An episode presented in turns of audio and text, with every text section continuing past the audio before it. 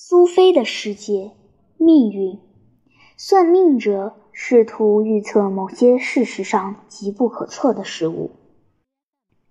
苏菲刚才读着德莫克里特斯的理论时，已经留神查看过信箱附近的动静。不过，为了保险起见，她决定还是走到花园门口去看看。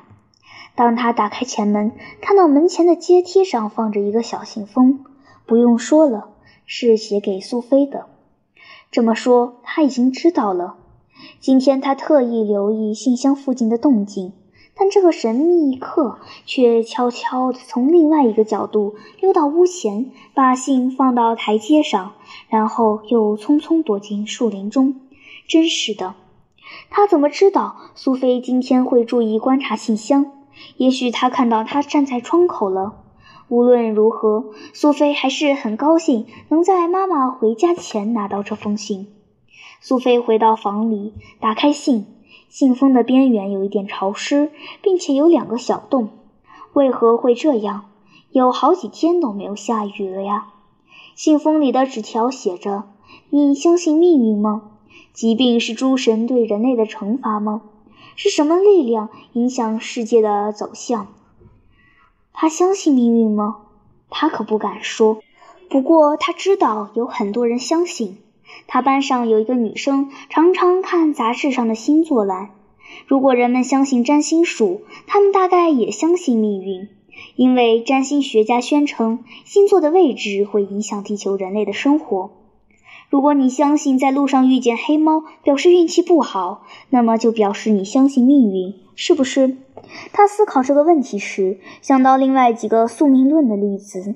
举例来说，为什么那么多人会在自夸或谈论好运时敲一敲木头做的东西，以避免带来厄运呢？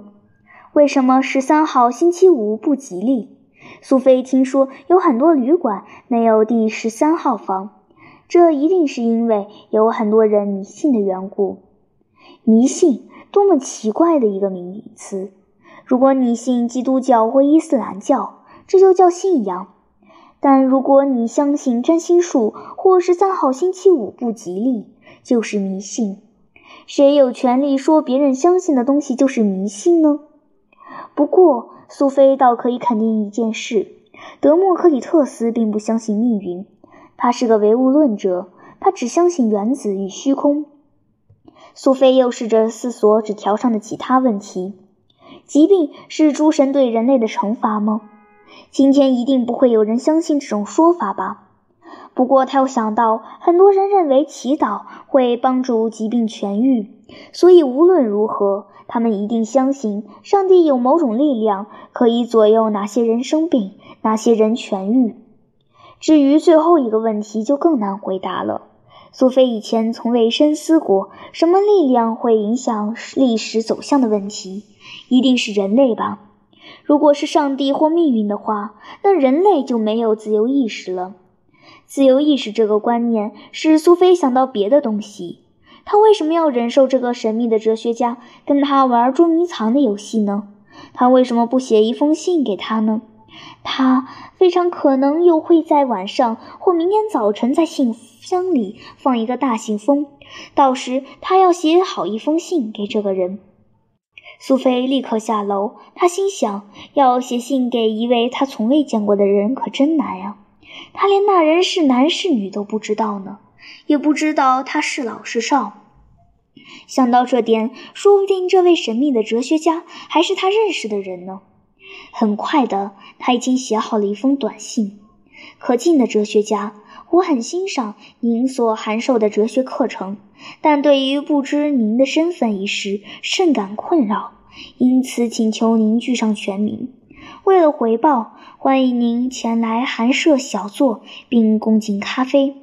不过最好利用我母亲不在家时。她的上班时间为周一到周五，每天上午七点半到下午五点。同一段时间，我也在校上课。但除周四之外，总是在下午两点十五分回到家门。还有，我很善于煮咖啡。在此先谢谢您，学生苏菲，十四岁，敬上。在信纸的最下面，他写上“烦请回函”这几个字。苏菲觉得这封信写得太正式了。不过，当你写给一个从未谋面的人时，很难决定要使用什么样的字眼。他把信放在一个粉红色的信封里，并塞进去。信封上写着“哲学家启”。问题是，他应该把信放在哪里才会不被妈妈看到呢？他得等到妈妈回家后才能把它放到信箱里。还有，他也必须记得第二天清晨报纸送来前查看信箱。如果今天傍晚或深夜他没有收到新的信，他就得把那封粉红色的信拿回来。事情为什么一定要弄得这么复杂呢？那天晚上虽然是星期五，苏菲还是早早就回房。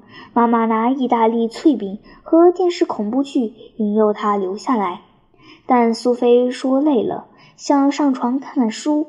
趁妈妈坐在那儿看电视时，她偷偷拿了信丢到信箱那。妈妈显然很担心她。自从苏菲上次讲过白兔与帽子的时候，妈妈对苏菲讲话的语气都不一样了。苏菲不想让妈妈担心，但她必须上楼观察信箱旁边的动静。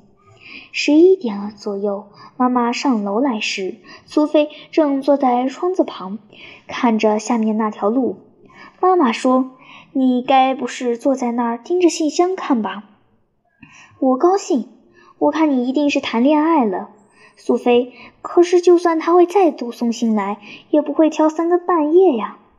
真讨厌，干妈老讲这些肉麻的事情。不过，苏菲只好让妈妈继续这样想了。妈妈又说：“他就是告诉你兔子与帽子那些事的人吗？”苏菲点点头。他。他没有喝药吧？现在苏菲真是替妈妈感到难过了。他不能继续让他这样担心下去。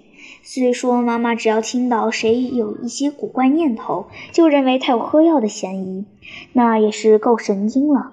大人有时还真白痴呢。他转身看着妈妈说：“妈妈，我答应你，永远不会做那类的事情。他也不会。不过他对哲学非常有兴趣。”他年纪比你大吗？苏菲摇摇头。跟你同年。苏菲点点头。嗯，我相信他一定很可爱。现在你应该睡觉了吧？不过苏菲还是继续坐在窗边。时间好像过了好几个小时，最后她的眼睛实在睁不开了。已经是半夜十一点了。她正要上床时，突然看到一个影子从树林中闪出来。虽然外头很黑，但苏菲还是看得出来那是一个人，而且是个男人。苏菲心想，他看起来年纪颇大，一定不是跟他同年。他头上好像戴着一顶扁帽。他发誓，他曾经向楼上望了一眼。不过，苏菲房间的灯没开。那个男人一直走到信箱旁，将一个大信封丢进里面。这时，他突然看到苏菲写的信。他把手伸进信箱，把信拿出来，然后快步走回树林，沿着树林中的小径慢跑，然后就消失不见了。苏菲觉得自己的心咚咚的跳，她的第一个直觉反应是想穿着睡衣出去追他，但她又不敢半夜去追一个陌生人。不过，她显然必须出去拿那封信。一两分钟后，他蹑手蹑脚地走下楼梯，悄悄打开前门，跑到信箱那儿。一转眼，他已经回房，手中拿着那封信。他坐在床上，屏声静气，直到几分钟后，屋里仍然静悄悄的，他才打开信封，开始看信。他知道这封信不是针对他那封信的回函，那封信要明天才到。命运。早安，可爱的苏菲。为了避免你产生任何念头，我先声明，你绝对不可以探查我的身份。有一天我们会见面的，不过要让我来决定时间和地点，就这样说定了。你不会不听话吧？现在让我们再谈那些哲学家的理论吧。我们已经看到他们如何试图为大自然的变化寻求自然的解释。在过去，这些现象都是透过神话来解释的。然而，其他方面的古老迷信也必须加以破除。我们将谈到他们如何思考疾病与健康以及政治问题。在这些方面，希腊人非常相信宿命论。宿命论的意思就是相信所有发生的事都是命中注定的。我们可以发现，这种思想遍布全世界。不仅古人这样想，现代人也一样。北欧这里的人同样非常相信命运，相信冰岛世纪中的各种神话与传说。我们也可以发现，无论是在古希腊或其他地方，人们都相信他们可以借由神谕来得知自己的命运。换句话说，他们相信一个人或一个国家的命运可以用一些方式预算出来。现代仍有许多人相信纸牌算命、看手相或观察星座以预知未来等。挪威人有一个用咖啡杯来算命的特别方法。当咖啡喝完后，杯底通常会有一些咖啡粉的残渣，这些渣子可能会形成某种图案。如果我们运用我们天马行空的想象力的话，假使杯底的渣子看起来像是一辆车子，那也许就表示喝这杯咖啡的人将驾车远行。就这样，算命先试图预测一些非常不可能预测的事情，这是所有预言共同的特征。而正因为算命先所看到的是如此模糊，你很难去驳斥他的话。当我们抬头看着天上的星星时，我们只能看到许多呈不规则状分布的闪亮小点。尽管如此，千百年来仍有不少人相信可以从星星里看出人类的命运。即使在今天，仍有一些政治领袖在做重要决策前会征求占星学家的意见。德尔菲的神论。古代希腊人相信人们可以透过著名的德尔菲神论知道自己的命运。负责神论的神是阿波罗，他透过他的女祭司皮西亚发言。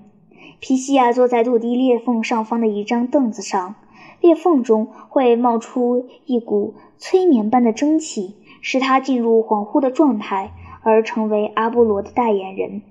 人们来到德尔菲后，必须将他们的问题呈现给负责神论的祭司，再由祭司将问题传达给皮西亚，而他的回答往往含糊不清、模棱两可，因此必须由祭司加以解释。